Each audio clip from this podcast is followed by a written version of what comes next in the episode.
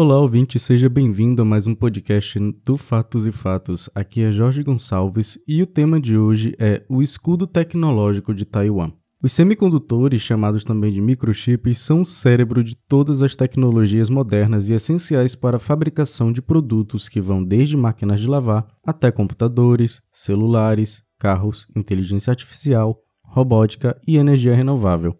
Essa tecnologia, feita com silício, conecta o mundo físico com o digital, tornando-a a mãe de todas as tecnologias e, portanto, muito importante para a autonomia tecnológica de qualquer país.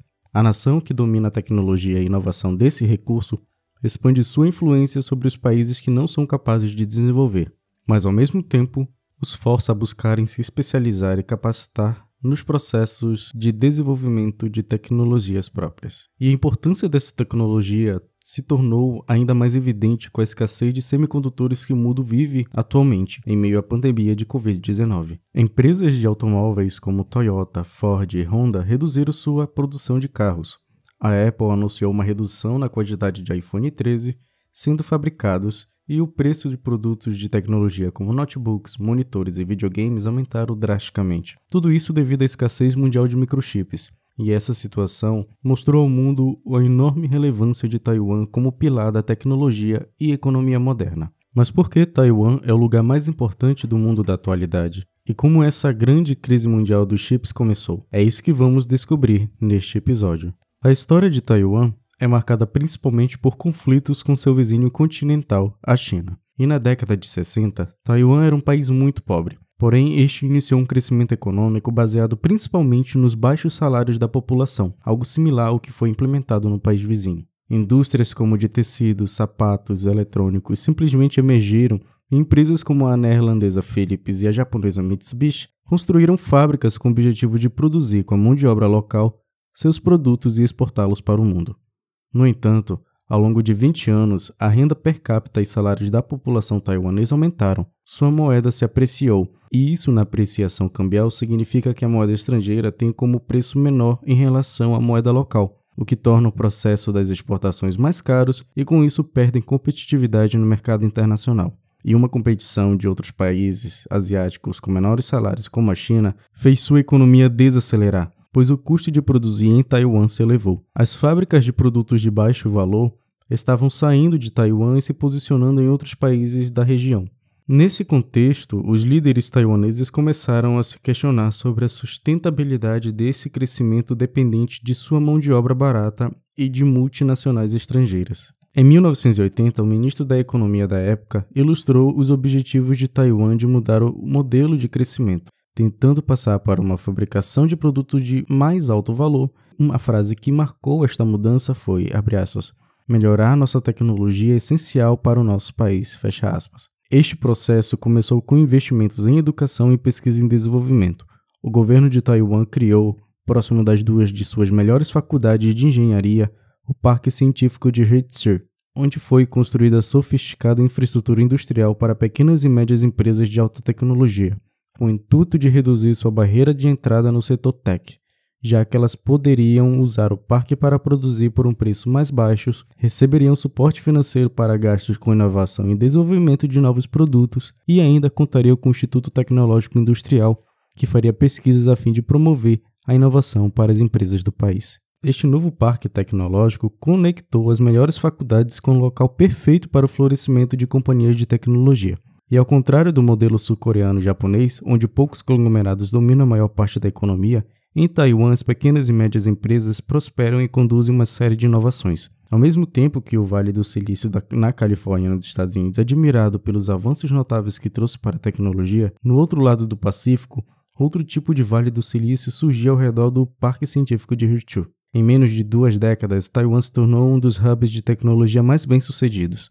Já em 2008, 92% de todos os notebooks produzidos no mundo eram feitos na ilha de Taiwan, que se tornou um dos quatro tigres asiáticos ao lado de Hong Kong, Singapura e Coreia do Sul. Companhias como Foxconn, que fabrica os iPhones da Apple, Asus, TSMC e Acer se destacaram como exemplos do progresso econômico de Taiwan, mas seu sucesso foi muito maior do que isso. A empresa taiwanesa TSMC, uma das 10 maiores companhias do mundo, simplesmente domina a indústria de microchips, sendo responsável por cerca de 60% de toda a receita gerada no setor e ela ainda tem praticamente um monopólio no segmento de semicondutores de alta tecnologia, como os usados em inteligência artificial, computação na nuvem e caças militares que exigem know-how extremamente avançado e somente essa empresa tem. Para se manterem competitivas, empresas deste setor precisam investir em média 30% de toda a sua receita em pesquisa e desenvolvimento, e a abertura de fábricas tem custo enorme,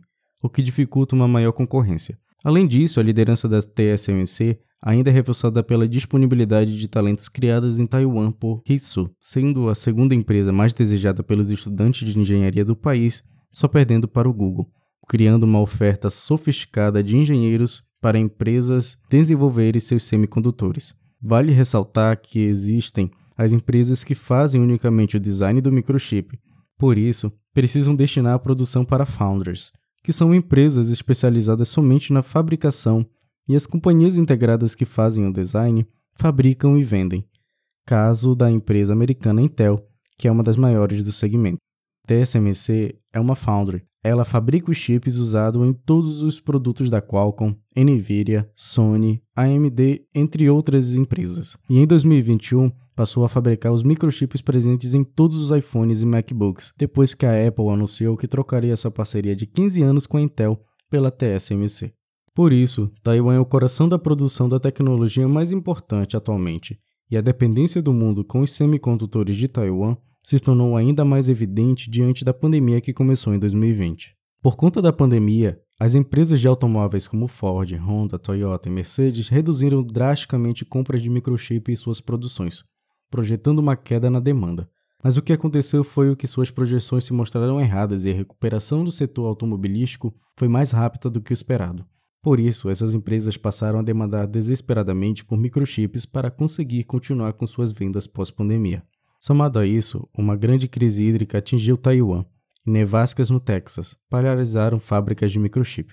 Ao mesmo tempo, como as pessoas passaram mais tempo em casa por causa da quarentena, Tecnologias usadas no dia a dia se tornaram extremamente demandadas. Notebooks, monitores e videogames tiveram uma explosão de procura e todos eles têm como principal componente os semicondutores, provocando um desequilíbrio de oferta e demanda e, portanto, uma escassez mundial desse recurso. Em resposta a esse desequilíbrio, a TSMC aumentou o preço dos chips em 20%, o que levou um aumento de preço de todos os produtos de tecnologia do mundo. A Apple está tendo menor lucro com o iPhone 13 por causa disso, e produtos como notebooks, computadores e videogames tiveram seu preço aumentado. Empresas como Microsoft, Nintendo e Sony tiveram que diminuir a produção de seus consoles. Empresas como Toyota, Volkswagen, Citroën, entre outras, diminuíram também suas produções de automóveis devido à falta de chips e o aumento de preço. Para empresas brasileiras, o impacto desse aumento foi bem maior. Empresas no país relatam aumento de preços que se aproximam de 280% e atraso de até seis meses na entrega de matéria-primas. Na Standard America, que tem fábrica em Campinas, São Paulo, e produz placas utilizadas pelas indústrias automotivas, agrícola, aeronáutica e médica, as linhas de produção tiveram que ser desligadas e religadas diversas vezes entre janeiro e março. Teve semana que ficaram paradas um dia, em outra quatro dias, sempre à espera do componente, fecha aspas, diz o presidente da empresa Hidalgo Talcalheto.